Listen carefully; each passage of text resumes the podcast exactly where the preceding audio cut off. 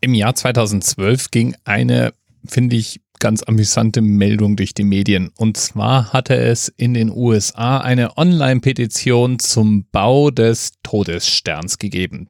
Der Superwaffe aus Star Wars also.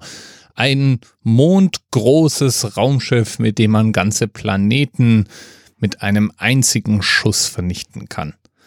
Ja, die Petition spricht davon, dass es nicht nur eine hervorragende Arbeitsbeschaffungsmaßnahme wäre, sondern auch gleichzeitig die militärische Stärke der USA weiter ausbauen könnte. Eingestellt wurde das Ganze auf der Online-Petitionsplattform We the People.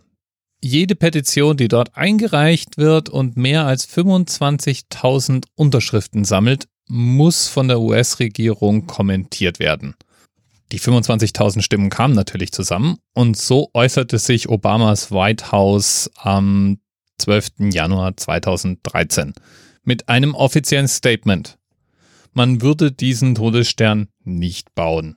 Nicht nur, weil die Kosten exorbitant und unrealistisch wären, nein, eigentlich in erster Linie, weil die US-Regierung das Zerstören ganzer Planeten nicht gutheißen kann. Ich kann mir die Frage nicht verkneifen, ob Trump wohl genauso argumentiert hätte. Vielleicht hätte er auch gesagt, We built this Death Star and let China pay for it. Aber ich schweife ab. Der Todesstern ist, je nachdem, wo man nachliest, zwischen 120 und 140 Kilometer durchmessend. Das ist schon ein großer Brocken. Und er besteht im Wesentlichen aus Stahl. Und da wirft sich natürlich die Frage auf, gibt es eigentlich überhaupt genügend Stahl auf der Erde, um diesen Todesstern zu bauen? Studenten einer Universität in Pennsylvania haben sich mit der Frage auseinandergesetzt und stellten fest, ja, es braucht eine Menge Stahl. Also im Schnitt so ungefähr 1,08 mal 10 hoch 15 Tonnen Stahl. Das, äh, ja, das ist eine 1 mit 15 Nullen. Also einigen wir uns auf sehr, sehr viel Stahl.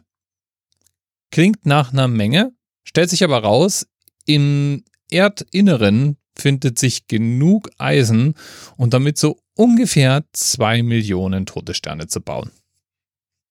Dieser Stahl könnte allerdings nicht aus der Erdkruste kommen, sondern es müsste aus dem Erdinneren gefördert werden.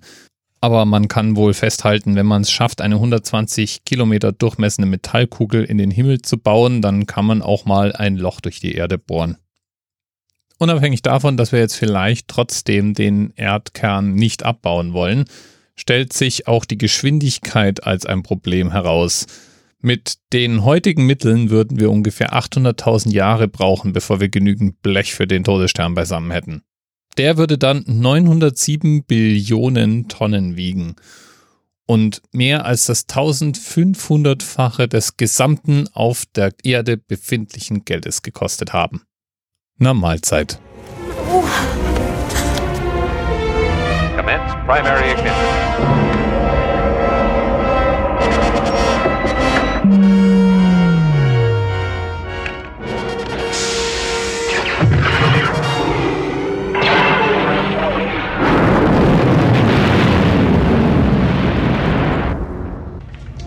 Are you alright? What's wrong? I felt a great disturbance in the Force, as if millions of voices suddenly cried out in terror and were suddenly silenced. I fear something terrible has happened. Ja, und dann muss man nochmal festhalten, dass es vielleicht auch recht sinnlos ist, eine Superwaffe zu bauen, die dann mit nur zwei Torpedos komplett vernichtet werden kann.